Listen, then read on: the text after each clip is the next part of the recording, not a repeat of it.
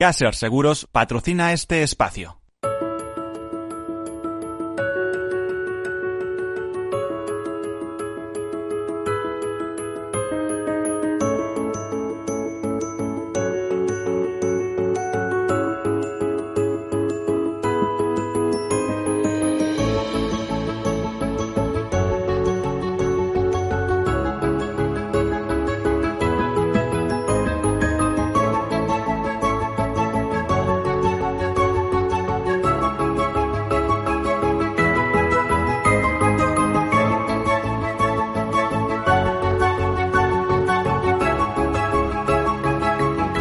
Hola, buenas tardes, bienvenidos, bienvenidos a este programa, a este programa de tercer sector.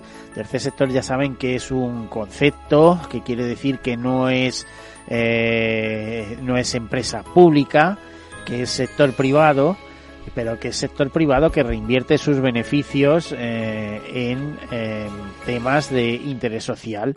¿eh? Esto son es el mundo del de, de, la solidaridad, por así decirlo, es el mundo eh, que se mueve eh, prestando un importante servicio a la sociedad, eh, que no es ni público ni privado, pero que es de interés social, muy basado en la acción social, en, en en la defensa del medio ambiente, en la cooperación internacional, en tantos y tantos pequeños y grandes temas de interés general. Bueno, ya saben que eh, eh las, esto eh, también de alguna manera hace relación a la solidaridad también mercantilmente organizada, porque si no hay organización difícilmente se pueden hacer las cosas bien. Es un sector además que de alguna manera mueve o promueve el 10% de nuestra economía y parece que son cifras muy disparatadas. Se habla de más de 2 millones de trabajadores, de más de 43.000 empresas. Y es que es un sector que afecta, eh, además de eh, asociaciones y fundaciones, o y que para ser ONG hay que ser asociación y fundación, también a mutualidades, a cooperativas, a mutuas. Eh, es decir, eh, em, empresas que de alguna manera cubren necesidades eh, que hay en la sociedad, pero oh, que, eh, repito, reinvierten los el, el, área de beneficios está destinado a, a cubrirse, como aquel que dice, a cubrir una, algo que ellos necesitan. Bueno, pues dicho estas cosas, comenzamos con algunas notas de actualidad y eh, comenzamos, comenzamos en esta semana, que es una semana un poco especial, ya verán por qué. Y es que esta semana, desde el pasado 9, eh, día 9, se celebra la Semana Europea del Cáncer de Pulmón. En la segunda semana de cada año se celebra eh, esta Semana Europea del Cáncer de Pulmón con el objetivo de concienciar a la sociedad sobre la importancia de prevenir, detectar y actuar de forma precaz eh, esta, con esta enfermedad enfermedad. De hecho, es una de las enfermedades con peor pronóstico y con una tasa de supervivencia inferior a otros tipos de cáncer, sobre todo por la tardanza del diagnóstico. Además, esta enfermedad se detecta en fases avanzadas Dicen los expertos que hay factores como la edad, el sexo y la genética que no se pueden variar, pero hay otros factores clave en los que se puede trabajar para prevenir la enfermedad, como son el tabaquismo, que es una de las principales causas de este tipo de cáncer. Coincidiendo con ello y fomentando hábitos saludables, como una alimentación equilibrada y ejercicio físico, se pueden prevenir muchos casos. Por eso ya les digo que cada segunda semana de septiembre se celebra la Semana Europea del Cáncer de Pulmón. Y por un lado el cáncer y por otro el corazón. Y es que, por ejemplo, la Sociedad Española de Cardiología y la Fundación Española de Corazón, que este año celebran el décimo aniversario de la carrera popular del corazón, nos dicen que este año baten récord de dorsales. El próximo sábado 28 de septiembre, pues hará una década que se reúnen mayores y pequeños en la Casa de Campos de Madrid para luchar, dicen luchar, pero sí, tiene su porqué, para luchar juntos contra el sedentarismo, uno de los principales factores de riesgo en el desarrollo de enfermedades cardiovasculares. Y es que la falta de ejercicio se asocia con el aumento de la obesidad, el riesgo de diabetes mellitus, hipertensión y conduce a la ateroesclerosis, siendo responsable de un 10% de las muertes prematuras en nuestro país, en especial las cardiovasculares. Con motivo de este décimo aniversario de la carrera popular del corazón que como les digo se celebrará el sábado 28 de septiembre en la Casa Campo y tras el éxito de anteriores ediciones en las que se agotaron los dorsales en pocos días la Fundación Española del Corazón ha decidido ampliar a 5.500 el número de participantes en su evento familiar más emblemático. Otra noticia que hemos conocido estos días es que los cooperantes españoles piden que se regularice su profesión, sueldos dignos y reconocimiento a su labor. Es decir, que reclaman un mayor reconocimiento y remuneraciones dignas. El encargado de hacer estas peticiones, el secretario de Estado de Cooperación Internacional y para América y el Caribe, Juan Pablo de la Iglesia, eh, pues comentó que eh, que ha comenzado eh, la impecable labor que hacen estas personas en, nombre de su país y en este sector desde hace muchos años y llamó a trabajar para conseguir que los cambios eh, que estos trabajadores se merecen y que llevan años solicitando, comenzando por un aumento de la partida que se destina en los presupuestos generales del Estado. Eh, comentó que no ha sido posible hacerlo en esta legislatura, pero que queda pendiente para la próxima. Eh, de hecho, de la Iglesia mostró, se mostró esperanzada en conseguir este propósito en el próximo año, así como afrontar las necesidades del cooperante a través del diálogo con la sociedad civil, los sindicatos, las universidades, el Parlamento o las fuerzas políticas. No ha sentado nada bien en muchas, eh, muchas eh, áreas afectadas que la Fiscalía haga la sugerencia de grabar en aulas para evitar avisos sexuales a menores. Uno se pregunta si hay que grabar en, las aulas para evitar abusos, ¿dónde más habría que grabar? hasta dónde se puede llevar la intimidad, hasta qué niveles. Pues esta medida ha creado mucha polémica eh, la Confederación Estatal de Estudiantes, eh, CANAE, a través de Europa Press, dice que le falta concreción y podría tener eh, algún problema en equilibrar el derecho a la intimidad y la privacidad con la lucha efectiva contra los abusos sexuales. Los sindicatos de docentes no les ha gustado nada. por ejemplo, desde el CESID se dice que esto se puede considerar solo una ocurrencia o eh, también eh, Nicolás Fernández, eh, de presidente del sindicato AMPE, de la Asociación Nacional de Profesionales de Enseñanza, dice que se trata de una medida totalmente desproporcionada e ilegal porque los centros de los alumnos son menores, están bajo el amparo de la ley del menor. O sea que, bueno, pues esto de poner cámaras para todo, en fin, parece un poco excesivo, ¿no? El Fondo de Naciones Unidas para la Infancia ha instalado un cementerio de mochilas frente a su sede para homenajear a los más de 12.000 niños que han sido asesinados o han resultado mutilados en zonas de conflicto durante 2018, eh, la cifra más elevada desde que Naciones Unidas comenzó a monitorizar y denunciar estas graves violaciones, según comenta, según noticia recogida por Europa Press. También, y esto es importante porque si hablaríamos con la noticia de que esta semana es la Semana Europea del Cáncer de Pulmón, recordarles que hoy día 10 de septiembre, como eh, cada, cada eh, fecha de, o cada año en esta misma fecha, se celebra el Día Mundial para la Prevención del Suicidio. La prevención del suicidio sigue siendo un desafío universal eh, se encuentra entre las 20 principales causas de muerte a nivel mundial. Eh, hay más de 800.000 muertes eh, en todo el mundo por este motivo. Dice que eso supone un suicidio de cada 40 segundos. Y bueno, en fin, una pena. y tan es una pena que resulta que en España tenemos casi tres veces más de personas que se suicidan que las que fallecen en la carretera, con una diferencia. Ustedes han visto la cantidad de campañas que hay para prevención de los accidentes en circulación, ¿no? Bueno, pues han visto alguna campaña de prevención del suicidio. para hablarnos de este tema eh, en este día tan especial, el día eh, eh, un día que se celebra desde el año 2003 y que nació a instancias de la Asociación Internacional para la Prevención del Suicidio en colaboración, con la Organización Mundial de Salud. tenemos a Carlos Soto, que es representante de Reza IPIS. buenas tardes, Carlos. Buenas tardes, Miguel. Buenas tardes y muchas gracias. Bueno, muchas gracias a vosotros. ¿Qué es Reza IPIS? Reza IPIS es una asociación, la, asociación por antonomasia de investigación, prevención e intervención del suicidio.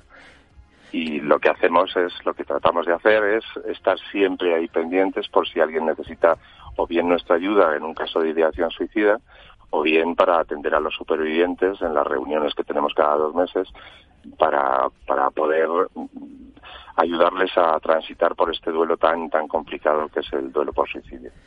Eh, eh, vamos a ver, hablando de cifras, porque vosotros las tenéis muy frescas, eh, eh, ¿qué estimación hay de personas que se suicidan? Aunque siempre, eh, y eso no lo habéis hecho costar cuando habéis estado aquí en los micrófonos, no es una cifra completa, porque muchas de muertes eh, que de alguna manera son por suicidio se disfrazan, ¿no? Por, por temas familiares o sociales. Pero ¿sobre cuánto estamos hablando? ¿Sobre cuántas personas al año estamos hablando? Se estima, los cálculos que oficiales son en torno a 3.600. Desgraciadamente nosotros, que sabemos que, que no hay un cálculo de las cifras, como tú muy bien dices, exacto, porque se toman de diferentes estamentos, eh, hay quien calcula que es probable que sea el doble hay que tener en cuenta, y tú lo has dicho muy bien, hay, por ejemplo, accidentes de tráfico en los que nosotros hemos hablado con, Guardia Civil y, con, gente que está que, lo ve a diario, en los que no hay ninguna frenada, es directamente van contra un muro, o contra una salida, ¿no? Y eso se, se cataloga como accidente de tráfico, pero en realidad la intención es otra. Sí, o circular en dirección contraria, por ejemplo. Exactamente. Eso, bueno, pues no es un, o un caso, porque yo casi siempre hablo de, adolescentes, pero eh, uno de los grupos más, más afectados son los ancianos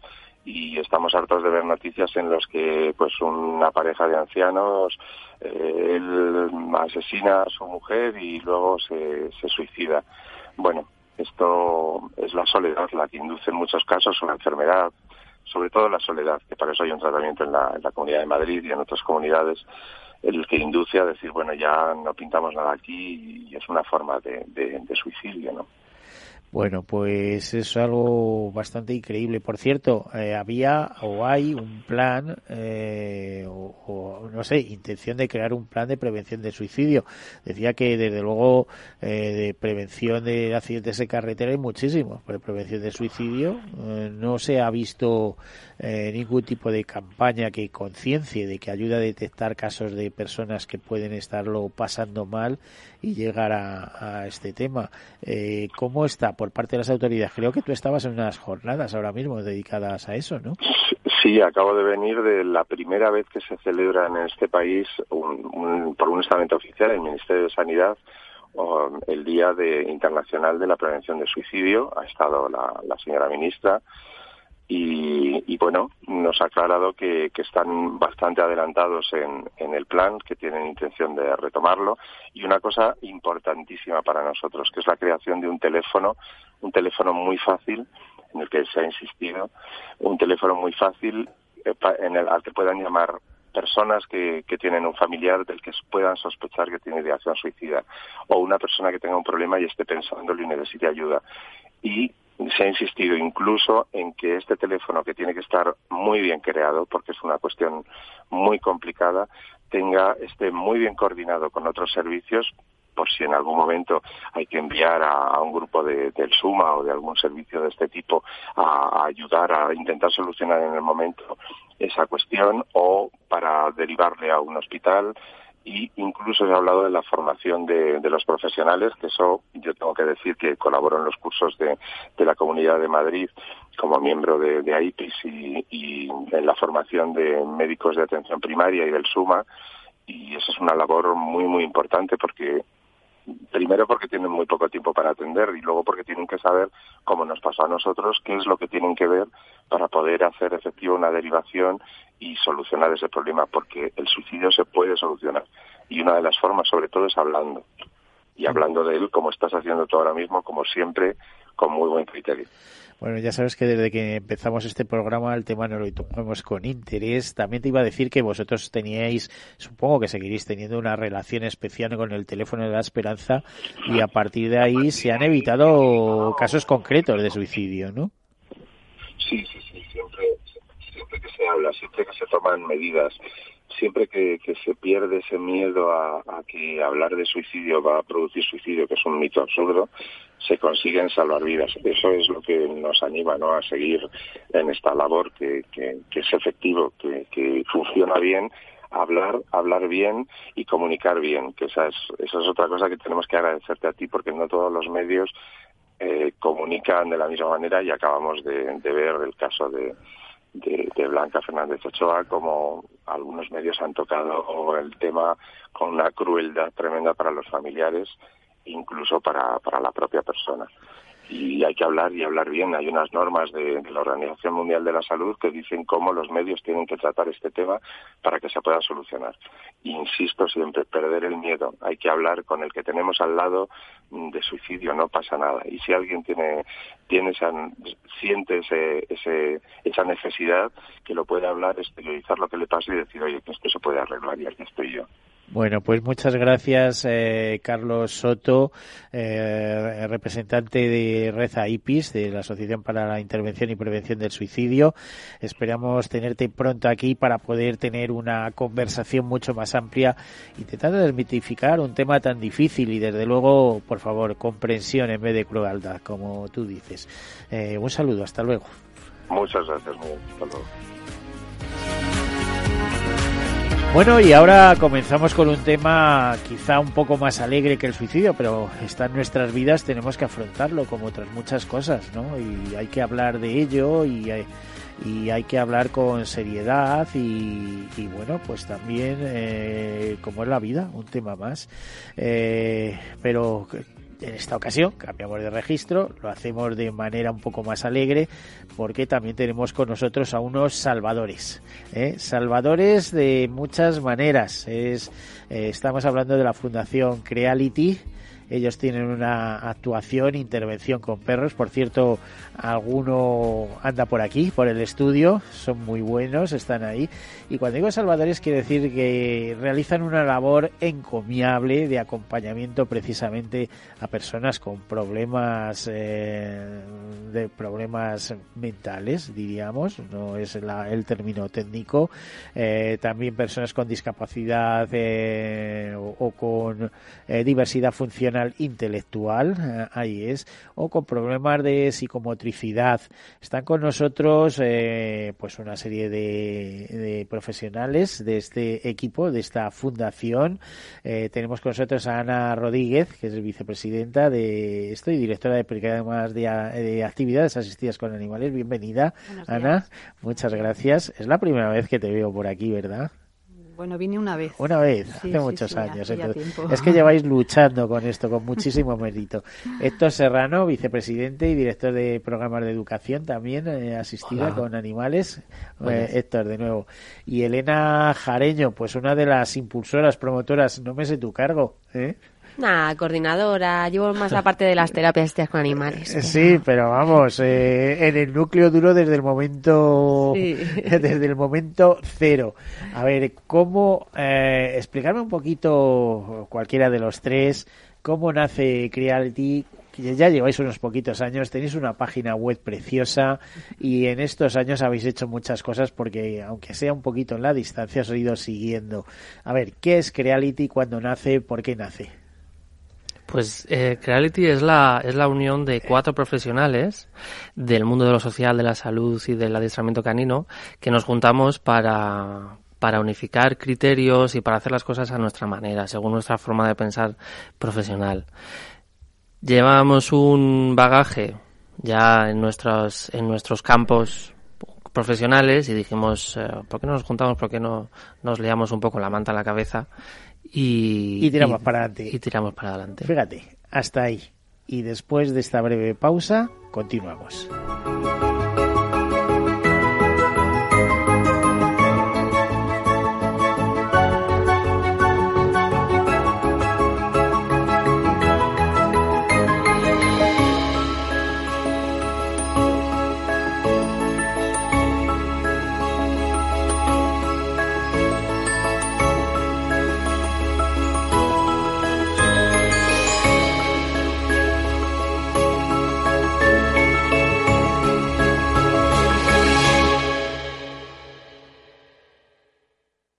Cerca de 4.000 personas con discapacidad que sufren alguna enfermedad o colectivos en riesgo de exclusión social y sus familiares serán los beneficiarios directos de las ayudas que la obra social La Caixa ha concedido este año a 31 proyectos impulsados por entidades sociales de toda España que promueven el acceso de estas personas a una vivienda temporal digna. La convocatoria de viviendas para la inclusión social es la tercera en resolverse del programa de ayudas a proyectos de iniciativas sociales 2019 que impulsa anualmente la obra social La Caixa y que para este año prevé una inversión que asciende a más de un millón de euros en proyectos de iniciativas sociales y siempre con el propósito de ofrecer oportunidades a los colectivos en situación de vulnerabilidad. El objetivo de esta convocatoria es impulsar proyectos que contribuyen a promocionar la inclusión social y la vida independiente de personas con discapacidad o en situación de vulnerabilidad social a través de viviendas temporales de inclusión. Sí, sí quiero. Quiero tener siempre disponible a un buen equipo de abogados. Quiero tener un servicio telefónico de asistencia jurídica ilimitado. Quiero expertos que defiendan mis derechos como consumidor y como ciudadano. Quiero ARAC. ARAC. Lo nuestro es defender lo tuyo. Contáctanos en arac.es en el 992 2095 o consulta a tu mediador. Finanbest. Palabra de cliente. La banca tradicional, pues usualmente trimestralmente te liquidaba unas comisiones unos movimientos con unas cifras pues, pues elevadas y en ahorradores pequeños, pues sobre todo era muy determinante, ¿no? Porque veías tu, tu rentabilidad altamente mermada por todos esos gastos y esos costes. Y si es cierto que al final ves, se nota muchísimo eso. Tú vas viendo incrementar tu cartera con esa rentabilidad y el nivel de comisiones es ridículo en comparación con la banca tradicional. Comisiones hasta un 70% más bajas que la media de las entidades tradicionales. Finambes.com. Fácil, transparente y rentable. ¿Está tu bufete bien posicionado en Google? El 77% de usuarios buscan los servicios que necesitan Internet. Si no te encuentran a ti, encontrarán a tu competencia. En comunicación jurídica llevamos 20 años ayudando a dar visibilidad a empresas del sector legal. Web corporativa, estrategias publicitarias, marketing en redes sociales. Infórmate en comunicacionjurídica.com o en el mail info arroba comunicacionjurídica.com. Comunicación Jurídica. Hacemos visible tu despacho. Tu radio en Madrid 105.7, Capital Radio. Memorízalo en tu coche. En el restaurante Gaztelubides somos rigurosos con la selección del producto para crear recetas imaginativas que acompañamos de una bodega generosa y brillante y de nuestra magnífica terraza durante todo el año. Restaurante Gaztelubide, carretera de La Coruña, kilómetro 12200, La Florida. Teléfono 91 372 8544. Una recomendación del programa gastronómico Mesa y Descanso. Esto te estás perdiendo si no escuchas a Luis Vicente Muñoz en Capital, La Bolsa y la Vida. Argentina resbala, puede haber un efecto contagio en América Latina y los intereses de las empresas americanas, españolas y europeas en Argentina son importantes, ¿no? Con lo cual yo creo que va a haber un apoyo político importante y eso va a facilitar la negociación. No te confundas. Capital, La Bolsa y la Vida. El original. Con Luis Vicente Muñoz. Disfruta de la mejor cocina gallega en Montes de Galicia. Todo un clásico moderno en el barrio de Salamanca. Disfruta de la variada dieta atlántica, de las mejores carnes y pescados tratados con respeto y transparencia y regados con una de las mejores bodegas de la zona. En grupo, en familia o en pareja, Montes de Galicia te ofrece el espacio perfecto en cada ocasión. Una tarde cualquiera en Mercado Abierto con Gerardo Ortega.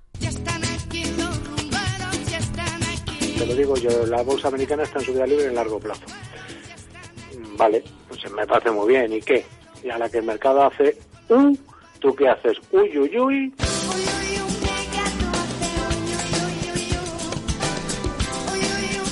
Tardes de Radio y Bolsa en Capital Radio. ¿Te vienes? esto desde 2009 no ha caído. Capital Radio.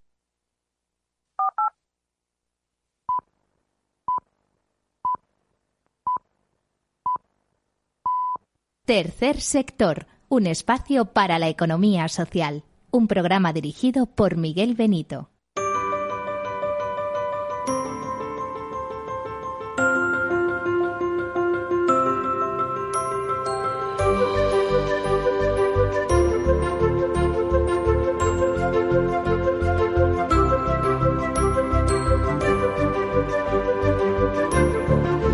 Bueno, pues continuamos con los miembros de eh, Fundación Creality.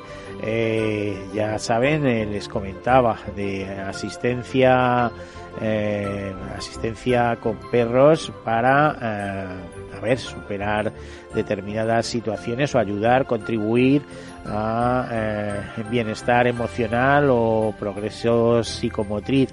Ellos nos lo explican mucho mejor. Héctor, eh, continuamos aquí con Ana Rodríguez, Héctor Serrano y Elena Jareño. Héctor, nos estabas explicando qué es eh, Creality, cuándo se fundó.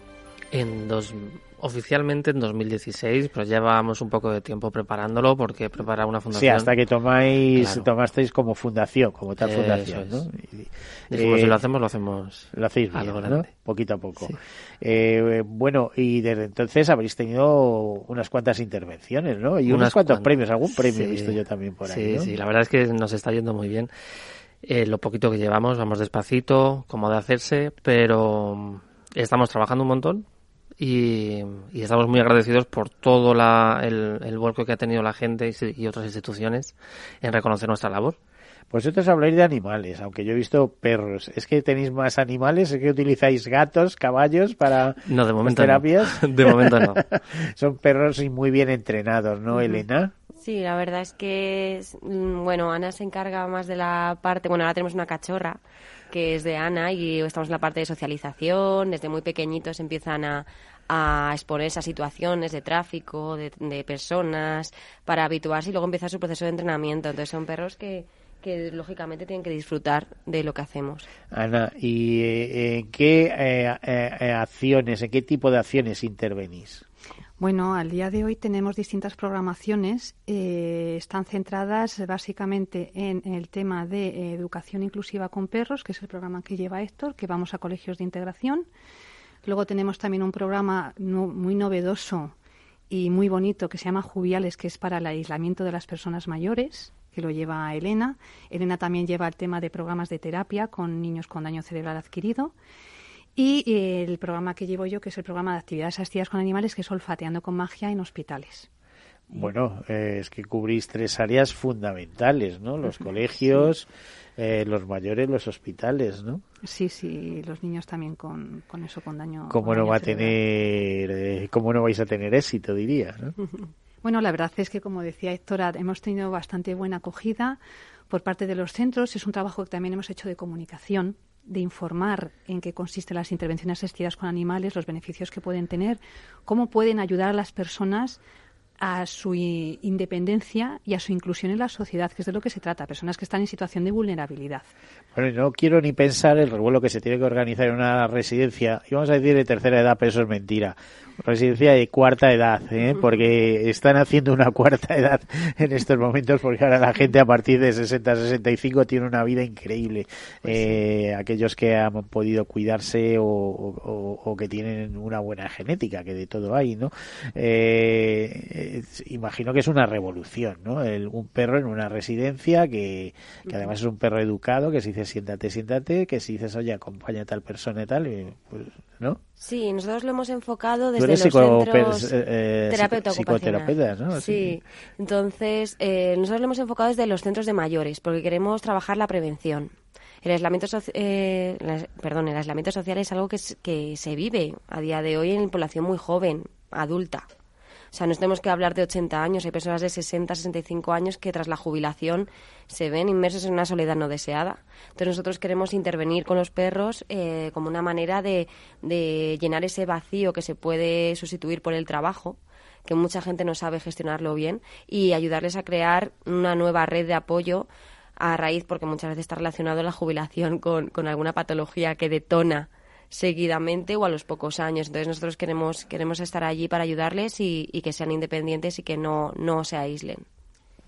Bueno, y lo del tema de intervención en hospitales también formidable. ¿eh? Estoy pensando, por sí. ejemplo, eh, pues niños con cáncer o alguna cosa de estas. Ven a aparecer por allí un perrito. Sí, la verdad es que sí, ha sido un tema mm, para nosotros eh, un poquito complicado porque es verdad que a la hora de entrar un perro en un hospital no era fácil, pero sí que es verdad que ha sido un trabajo de dos años, dos años y pico y al final sí la Fundación ha llegado a tener un convenio con la Comunidad de Madrid a través del cual podemos hacer el programa Olfateando con Magia en cualquiera de los hospitales que tenga área pediátrica de la Comunidad de Madrid.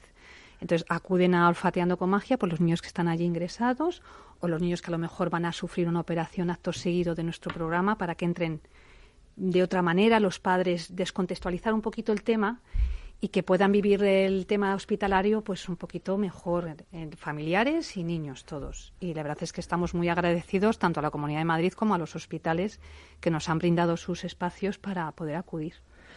Eh, bueno, pues todos son éxitos, Héctor, y quizá los colegios fue lo primero donde empezasteis a interactuar, ¿no?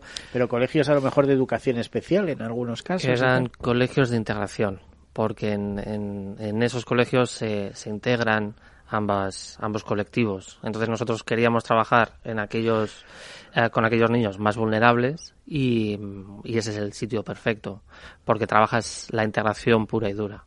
Trabajas con niños más normalizados y con niños y con niños con problemas de educación especial. Bueno, que me lo hayáis contado hace dos años o tres, eh, me interesan mucho las anécdotas. ¿Quién me cuenta una anécdota por área? ¿no? Ancianos, colegios, hospitales. A ver, Héctor, ¿arrancas? Pues mira, en el cole pasan mil anécdotas y, y todas son súper graciosas. Nosotros, en, en, los profes siempre dicen que, eh, que la perrita que va a los coles eh, desayuna imanes.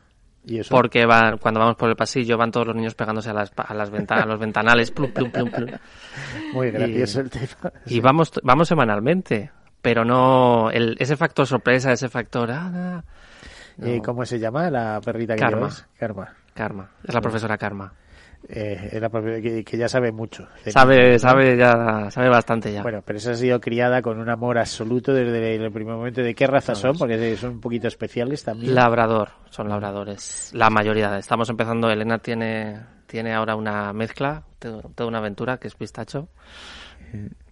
Eh, que es, es el, el, labrador es un perro que se utiliza mucho para ciegos también, ¿no? Sí. Uh -huh. o sea, es, un, por, es, un, perro que le gusta mucho dócil, agradar ¿no? a las personas. Entonces, esa interacción nosotros es la que promocionamos. Porque es muy fácil, es muy agradable trabajar con. A ver, Elena, con ancianos, que quizá el tema a lo mejor no sea tan fácil, ¿no? No, la verdad es que más que gracioso son situaciones muy bonitas, porque hablamos de mujeres sobre todo que están en una situación de soledad. Y es verdad que al principio pues todas te decían, no, yo estoy súper bien, yo hago un montón de cosas. Y ya una vez que vas, vas rascando, vas rascando, vas descubriendo.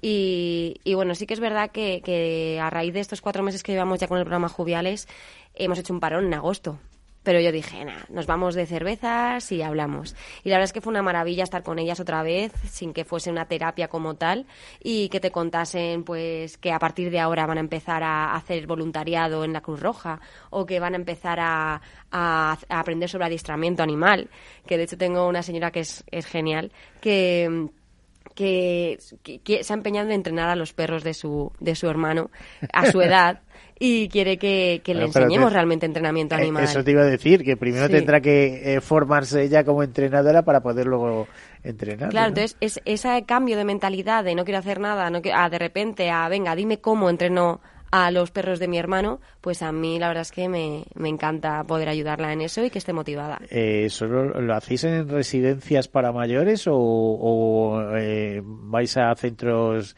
eh, no sé? -huh. Estamos en centros de mayores, que estamos en uno en Collado Villalba, que es de la Comunidad de Madrid. régimen abierto, ¿no? Y Exacto, es lo más parecido a lo que antes se llamaba la Casa del Mayor o la Casa del Jubilado. Entonces, eh, los mayores tienen libertad para entrar y salir y tienen multitud de actividades. Entonces, de ahí nosotros la, también la dificultad que tuvimos de que la gente quisiese entrar en la actividad, porque no es como una residencia que nosotros vamos, sino que ahí implicaba que ellos vinieran a vernos a nosotros. Hay un tema curioso y es que vais pasito a paso, no vivís exactamente de esto, esto hoy en día lo tenéis como un hobby, pero no hacéis nada más que crecer, ¿no? En demanda y en acciones.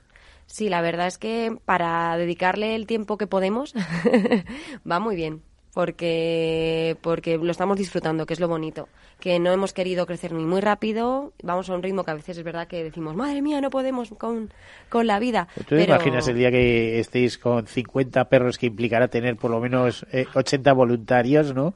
¿Eh? Claro. Hombre, si, si siempre lo decimos, siempre y cuando haya financiación podremos ir creciendo y nosotros lo haremos con toda nuestra ilusión. Nosotros como patronos lo hacemos con, con nuestra arte voluntaria y, bueno, todo lo que podamos ayudar lo vamos a hacer. ¿Cómo conseguisteis entrar en, en, hospitales, Ana? Bueno, pues la primera toma de contacto la tuvimos con el hospital clínico y con la persona que lleva la coordinación del aula social Zarco, Juan Francisco, y le presentamos el programa y la verdad es que en un primer momento le gustó mucho, lo presentó a la dirección, eh, que en ese momento estaba el doctor Alemani, y lo vio muy oportuno para, para, empezar en el hospital. Y a raíz de ahí empezamos a hablar con, con, ellos. Ellos, sí es verdad que el hospital le tenemos mucho que agradecer al Hospital Clínico San Carlos porque ellos nos facilitaron el contacto con la Comunidad de Madrid, con la Subdirección General de Humanización, que es quien lleva todas estas programaciones. Y a raíz de ahí empezamos a gestionar, hicimos un programa piloto para ver qué tal resultaba. O sea, seis, eh, como aquel que dice, sois vosotros los que habéis salido en televisión, que habéis conseguido introducir los perros en los hospitales. Hay varias entidades que ya lo han conseguido. Nosotros somos una de ellas y, y bueno, sí es verdad que ya poco a poco se están introduciendo en distintas áreas del hospital y demás, y nosotros estamos entrando en el área pediátrica, en el tema de emocional, lúdico, lo que comentaba antes, para el tema de descontextualizar para los niños y para los padres. Y también ayudamos, en cierto modo, a los profesionales, porque es una forma de que los profesionales también se beneficien y mm, quitarle un poquito hierro al asunto. Y hay, hay un área que es muy dura en los hospitales y que yo creo que todos debíamos pasar por ellos y verlo. Simplemente eh, verlo, para darse cuenta la realidad de la vida. Yo creo que también podrían ayudar mucho a los paliativos. Mira, justo nos has pillado. ¿Eh? Pues... ¿Os he pillado? Digo justo porque eh, yo he, tenido que estar por mí, en, mi caso concreto, pero también por familiares y demás, que vas a paliativos y están allí absolutamente solos y demás y tal. Estoy convencido que unos minutos con un perro de compañía como esto te lleva a otros, a otros horizontes y dejar de pensar en tu problema. Todos andará, todos andará. ¿Eh? ¿Qué pasa? ¿Que le habéis dado una vuelta a ese tema o qué? Sí, sí, sí, ¿Eh? porque la realidad es exactamente la que tú dices, que hay muy, la soledad es muy, muy profunda la que ellos tienen. Entonces estamos viendo posibilidades. van los familiares, van lo que quiera, pero eh, supone un cambiazo, por así decirlo, ¿no? Sí. Eh, en fin, eh, estoy también acordando que hay una eh, ONG que actúa en, en ese ámbito de actuación, 360 grados, no sé si habéis oído eh, hablar de ella, eh, que hacen cosas eh, estupendas, pero vamos, vosotros si os pasaréis por allí de vez en cuando o por las mañanas y tal, bueno. Las cosas de Palacio vas despacio y para saber hacer las cosas bien en ámbito público, en ámbito hospitalario, lleva su tiempo. No, no, tiene, tiene mérito. Al fin y al cabo, el clínico es una ciudad entera, ¿no? Como, que, dice, hay muchísima gente allí trabajando como pacientes, como cosas Estamos ahora mismo haciendo el estudio oportuno y, bueno, estamos empezando a ver. Es nuestra una de nuestras ilusiones. Más cosas que me podéis contar. ¿Cómo pensáis, a ver, Elena, que se puede desarrollar Creality en los próximos años? Eh, ¿Cómo financiáis? Porque eso es el, el kit de la cuestión. Si hay financiación, eh, dice un amigo mío, más velocidad, más gasolina, eh, pues eso. más gasolina puede haber más velocidad, pero si no tenemos gasolina, ¿cómo...? Claro, nosotros realmente buscamos siempre ese apoyo por parte de las empresas y entidades privadas que, pues bueno, realmente tienen que hay una legislación vigente que, ayuda un poco a las ONGs a, que podamos encontrar, bueno, en nuestro caso fundación, que podamos buscar una colaboración entre entidades. Eh, pero claro, es que el tema de recaudación de fondos es tan abierto que nosotros hemos creado un montón de campañas para que no sea tan frío como dona dinero y ya está. Queremos implicar activamente a las empresas. Entonces, por ejemplo, una idea que tenemos de recaudación de fondos que a nosotros nos ayuda un montón es el voluntariado corporativo. Eh, eh, lo que hacen es que los trabajadores de una empresa un día cambian su día de trabajo por venir a trabajar con nosotros. Y la empresa lo que hace es aportar un dinero para que, como su sueldo, ¿no? por así decirlo, de, ese día a la fundación. Entonces a nosotros nos viene genial porque necesitamos voluntarios, necesitamos eh, seguir adelante con un programa que es Un perro viene a verme al cole, que lo hacemos en un colegio, en el Colegio María Corredentora de Educación Especial. Entonces, es una manera de, de, intentar implicar a las empresas eh, activamente en lo que es la responsabilidad social. A ver, eh, me voy a meter contigo. Tú eres una fan de los perros, pero sabes que hay mucha gente que no le gustan los perros también. Exacto. Eh, que, creo que todo el mundo, desde un punto de vista racional, entiende que son muy útiles en muchísimas ocasiones. Para otra mucha gente son útiles simplemente compañías, pero claro, eh, implica una serie de responsabilidades y no todo el mundo la ejerce esa responsabilidad de la misma manera, ¿no? No, claro, o sea, nosotros usamos, o sea, nosotros trabajamos con nuestros perros como un recurso que está ahí, pero hay que entender que nosotros somos los profesionales. El perro es un recurso que nos facilita o nos puede ayudar a conseguir ciertos objetivos de una manera más rápida o, llegar a ciertos objetivos que antes eran inalcanzables. Pero no quita que Héctor es educador social, no quita que Ana es instructora de perro de asistencia, Sonia terapeuta ocupacional, tenemos también una psicóloga, yo también soy terapeuta ocupacional. Quien lleva el peso de la intervención es el profesional. Si yo veo que a una persona no le gustan los perros, buscaré otro recurso que sea igual de motivante que para otra persona lo es un perro. Entonces, jugamos con esa, ese equilibrio. Yo como terapeuta, si no te hace falta el perro, voy a seguir trabajando contigo, pero ¿y si descubro que gracias al perro puedes hacer, puedes llegar a un objetivo más alto? Pues ¿por qué no intentarlo? Bueno, como me has contado que la especialista es Ana, Ana, ¿por qué unas clases o unas razas de perros sí y otras no tanto? ¿Y qué educación tiene eh, ese animal que va a trabajar, digamos, por los demás? Que imagino que empieza en la edad de cachorrito más... Eh, Eso, eso requiere sí. Realmente no es tanto una cuestión de razas, que es verdad que hay razas que son más proclives por su carácter intrínseco que tienen, es más una cuestión de, cómo es el perro en sí. O sea, que a la hora de elegir un perro de apoyo social se tiene que ver un poco la, actitud que tiene, las características que tiene, el deseo de agradar, que es lo que tienen mucho los labradores, que siempre quieren agradar. Entonces es lo que se, va, se, se busca una serie de características intrínsecas del perro para elegirlo. el labrador es una raza que lo, casi lo trae in situ, a partir de unas habilidades necesarias que luego tenemos que entrenar, como por ejemplo el que recojan objetos, el que marquen con el hocico, el que marquen con la pata. Eh, esta raza es una raza que da, eh, o sea, lo tiene ya casi en sus genes, pero es una cosa que se entrena. Entonces, básicamente es cómo es el perro, qué carácter, qué temperamento tiene. Por supuesto, la ausencia de agresividad.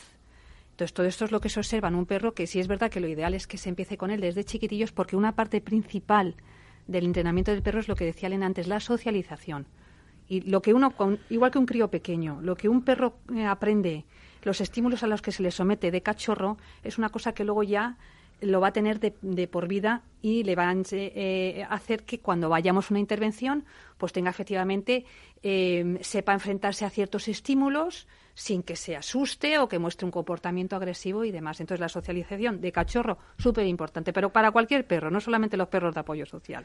¿eh? Mm. Y luego ya entramos en el entrenamiento puro y duro de ciertas habilidades que son necesarias para las intervenciones. O sea que desde pequeñito, ¿tú has criado alguno desde pequeñito? Los dos perros que tengo, la varita, que es la, la perra de que va olfateando, que tiene ya ocho años y medio, la cogí desde chiquitilla y ahora tenemos a Guindilla, que ya va a hacer dos años y sí, sí, llevo con ella desde pequeñita. Eh, ¿eh? con el tema de socialización. Como decía yo, con, las responsabilidades que entraña, ¿eh? todos los días la tienes que sacar a pasear y luego darle el mensaje, oye, que ahora vamos a trabajar. Claro, porque estos perros no, o sea, son perros y tienen, y tienen que tener sus necesidades cubiertas, igual que cualquier perro, tienen que tener sus momentos de, de expansión y de diversión, igual que cualquier perro, y luego a la hora de trabajar, para ellos sigue siendo diversión. O sea, para nosotros lo vemos como un trabajo, pero el perro va a las sesiones a jugar. Hombre, es que eso es lo inteligente. Y es, ¿eh? lo que, de lo que se en trata. Los, en los adultos también. en los humanos, quiero decir, ¿eh? para ser feliz, lo suyo es que cuando vas a trabajar sigas siendo feliz, porque si no, qué pues pena. ellos, ¿no? ellos van así en ese, vamos, van a, a jugar y a pasárselo bien y, y es de lo que se trata. Eh, en el capítulo de anécdotas, cuéntanos alguna hospitalaria. Bueno, hospital, anécdota es simplemente el hecho de que pase un perro al hospital, ya la gente como que se gira y demás. Los peques no se esperan, porque los, pe- los peques que van olfateando con magia no se esperan, no saben que se van a encontrar un perro como tal. Y realmente, y el mago, o sea, es que olfateando es el, Creo el- que la le ponéis una especie de chaleco, ¿no? De, el perro que va diciendo, bueno, ayuda, no sé qué, ¿no? Eh, de alguna manera. Eh, Bueno, realmente eh, lo que hacemos es, eh, previamente a Olfateando con Magia, en eso sí que el hospital nos ayuda a que va a haber esa especie de esa actuación o esa intervención que vamos a tener. Y luego lo que sí que hacemos es, como le comentaba, un poquito mantenerlo en secreto por la sorpresa. Entonces, los profesionales muchas veces se sorprenden y quieren tocar el perro, todo el mundo quiere tocar el perro. Y una anécdota pues que nos pasó grabando en el hospital precisamente un vídeo de olfateando con magia, pues eh, entramos en una zona que nos permitieron entrar y pasaba una doctora que había estado de guardia, estaba muy cansada y la pe- pedimos que nos ayudase a- en un tema del vídeo y tal, una cosa graciosilla. Y en un principio dijo que no, pero luego ella ya se prestó a que se abrían unas puertas mágicamente, bueno, aquello es que es una magia. Y al final ella nos dio las gracias porque esa noche tan mala que había tenido, por ese momento que había estado con nosotros y ayudándonos y con el perro, pues que realmente había empezado el día de otra manera. Entonces, pues es un poco lo que queremos conseguir, ese cambio de actitud en las personas. Sí, la verdad Y- es que el dar muchas bueno, veces es terapéutico. Pero no dar porque te sobra de todo, sino dar tu tiempo, darte a ti mismo, Sí. etcétera, ¿no? Sí, sí, sí, sí, sí, así es. Bueno, y muchas veces decimos que, que de problemas hay y que no nos toquen, pero muchas veces nos tocan, eh, es la vida. Eh, a ver, planes que tenéis. ¿Tenéis algún proyecto inmediato, eh, Elena? Pues realmente retomar todos los programas, que es verdad que durante el verano Es siempre la se hace un vuelta del verano, ¿no? Exacto, Héctor está con la vuelta al cole. Voy con mochila. Yo empiezo hoy mismo, ahora a las 6, empiezo con Juviales en el centro de mayores y ya planificar todas las visitas que hacemos a las protectoras, porque bueno, las, las personas mayores se implican activamente en, en el municipio de Collado Villalba. El hospital, arrancar de nuevo, ver, ver más convenios para intentar ampliar, pero bueno, primero una campaña de recaudación de fondos importante tenemos que hacer. Y quizás, Héctor, en los colegios eh, estos de integración, donde eh, más tradición, más recorrido se ha producido, ¿no? Con el tema de los perros. Sí, bueno, en realidad está un poco a la par que el resto de, de intervenciones, pero es algo muy simple, es realmente simple, pero es muy efectivo, que es eh, la introducción del animal, que no es una persona. Entonces, a la hora de ayudar a trabajar todas aquellas habilidades sociales o tiempos de espera para los más peques, cuando no puedes, eh, cuando él no tiene entendimiento suficiente todavía, funciona muy bien. Por ejemplo, eh, peques, como dices tú, autistas que eh, no, También. no quieren eh, nada del mundo, También. les fija la atención. Lo que necesitan es otra atención. manera diferente de, de aprender las cosas, que es lo que nosotros aportamos, una manera completamente diferente, descontextualizada, porque no te esperas un perro.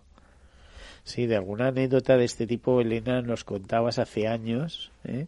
de algún niño que no se abría y que con la ayuda de uno de vuestros animales eh, de compañía lo conseguisteis, ¿no? Sí, es que los canales de comunicación estamos muy acostumbrados a ser, que sea el verbal, a que sea el verbal y no el corporal. Entonces, nosotros tendemos mucho a buscar el contacto visual, a que me mires, a que me hables, y el perro no. El perro no, entonces... Bueno, pero eh, irá lo suyo, él quiere jugar y de, oye, aquí hay un, es. un Claro, humano, a mí dime algo, ¿no? Y te estará empujando y de, oye, déjame en paz, ¿no? El Claro, otro- entonces se dio una situación espontánea que era que el perro estaba jugando y el niño pues le surgió el interés. Entonces hizo una aproximación hacia el perro y eso nos permitió crear un nuevo canal de comunicación con él que era a través de ese- del perro, de cómo jugaba con el perro, se los fuimos moldeando y gracias a eso fue como conseguimos eh, empezar a trabajar objetivos terapéuticos con él y educativos. Eh, ¿Tenéis eh, plantearos presentaros algún programa de, de perros? o No sé, algo que de planes que me podéis contar. Pues la verdad es que lo que queremos es ampliar, porque estamos en, en Sí, porque llegáis coles, hasta donde llegáis. Claro, imagino, pero ¿no? queremos pues llegar a un hospital más nuevo de la Comunidad de Madrid. O sea, estamos en el clínico, estamos súper contentos, pero ¿por qué no avanzar a otro colegio, o sea, a otro hospital más? El cole, estamos encantados en Alcalá de Henares. Pero ¿por qué no llegar a otro cole más, no? Ir expandiéndonos poquito a poco dentro de los mismos programas. O en mi caso, pues jubiales o daño cerebral, ir llegando a, a más niños, más necesidad. Como proyectos innovadores, mm, pues mm, un poco pues lo que tirábamos por ahí de, de paliativos, pero creo que es más importante afianzar un programa y que sea bueno que empezar a dar creo que eso lo compartimos todos los de la fundación. Y por ejemplo este año nos, vienen muchas cosas buenas sobre todo en formación. Eh, estamos muy queremos empezar a, implicarnos más en la formación de los profesionales que se dedican a, al mismo ámbito que nosotros. De hecho en octubre vamos a un congreso a dar resultados sobre los programas que hacemos. En, en enero vamos a Chile. Vamos a empezar a extendernos un poquito por el mundo Eh, bueno, ¿y eh, tenéis algún contacto internacional, algún resultado o de alguna acción internacional? Bueno, tenemos muy buena relación. La verdad es que como al ser fundaciones colaboramos mm, en intercambio de información con muchas entidades. Eh, con Portugal tenemos una relación súper estrecha con Cocuba, que es una entidad muy, muy luchadora del Algarve y que es verdad que solemos estar en bastante comunicación con Sintonía. ellos porque somos peninsulares, ¿no? Y al final pues los ibéricos tiramos y nos hablamos entre nosotros. ¿Cómo está dentro del mundo de, de la, bueno, las terapias ocupacionales y demás el, el hecho de las terapias con animales? ¿Es algo eh, universalmente reconocido? ¿Son utilizados en todas partes? Pues realmente, entre que la terapia ocupacional no todo el mundo la conoce y que la terapia con animales es algo que está entrando, eh, pues yo creo que es un empujón de la una con la otra. Porque en la terapia ocupacional hace falta meter elementos frescos que la gente le llame la atención y en la, y en la terapia con animales meter elemento profesional es muy importante. Porque esto, siempre lo recalcamos en la fundación, una intervención sin un profesional que sepa llevarla a cabo no es una intervención ni terapéutica ni educativa. Será una actividad de ocio lúdica, pero no podremos llamarla que tenga un objetivo terapéutico o educativo. Bueno, pues es interesante. ¿A qué nivel eh, dirías que está España en ese sentido? Bueno, España va muy bien. Quizás donde fallemos es en lo que yo creo que pinchamos, es en la investigación. Crea- hacen falta más estudios, más resultados reales sobre Para la hacer veracidad. hace falta dinero, ¿eh? Siempre. claro. Inversión, inversión. Exacto. Pero, pero bueno, es verdad que están creando cada vez más congresos y ahí ese intercambio científico es súper interesante. Eh, no, eh, vosotros ya me has contado que presentáis ponencias de vez Sí. en cuando ¿no? dentro de esos congresos. Exacto, estamos ahí intentando recabar experiencias. Y otra de las cosas que queremos hacer en un futuro próximo es la investigación científica dentro de nuestro campo, que es lo, es lo realmente necesario. Bueno, pues que os vaya muy bien. ¿eh? Y aquí lo dejamos y a ver si al año que viene o dentro, bueno, cuando volváis por aquí, nos explicáis un poquito lo que habéis hecho en esos dos últimos años y cómo os ha avanzado. Porque el país avanza si vosotros avanzáis, eso está claro. Muchas ¿eh? gracias. Sois uno de esos factores. Pues eh, Elena Jareño, muchas gracias por estar aquí con nosotros. Ana Rodríguez, Héctor Gracias. Serrano, gracias, Gracias. eh, y gracias por impulsar esa fundación, Creality. Eh, a todos ustedes, pues desearles feliz semana y ya saben, el próximo martes más. Hasta luego.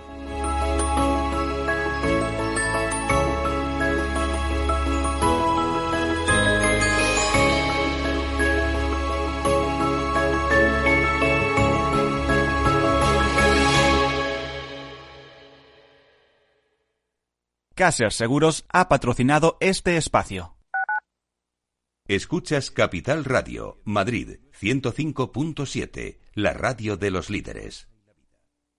Gráficas Naciones. Más de 50 años de experiencia en el sector de las artes gráficas. Apostamos por la última tecnología tanto en impresión offset como en digital y gran formato. Realizamos todo tipo de impresión. Tarjetas de visita, folletos, libros, vinilos, decoración y montaje de stands. Más información en el 91 629 2145 o en gráficasnaciones.es.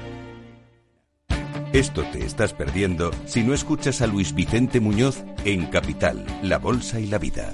Todo parece un poco los pájaros contra las escopetas, ¿no? La reacción que han tenido los mercados a- eh, la subida de tipos de interés en Estados Unidos y a la expectativa por parte de la Reserva Federal de que este año no serán tres sino cuatro la subida de tipos de interés ha sido muy curiosa. No te confundas. Capital, la bolsa y la vida con Luis Vicente Muñoz, el original.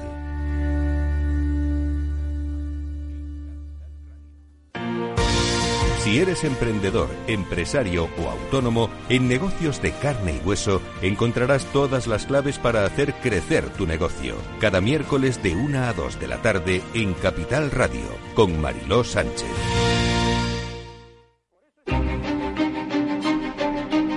¿Por qué dicen que un poco de inflación es buena? ¿Se pagarán algún día los millones de deuda que se generan cada minuto en el mundo? ¿Qué hay de real en la economía financiera? Dinero quiero dinero, yo no lo quiero para Por reyes y presidentes, con la carita cortada. Respuestas y dinero, mucho dinero. Te espero cada tarde de tres y media a seis y media con el mercado abierto. ¿Te vienes? libre de dinero, teniendo, teniendo, teniéndolo. And believe me, it will be enough.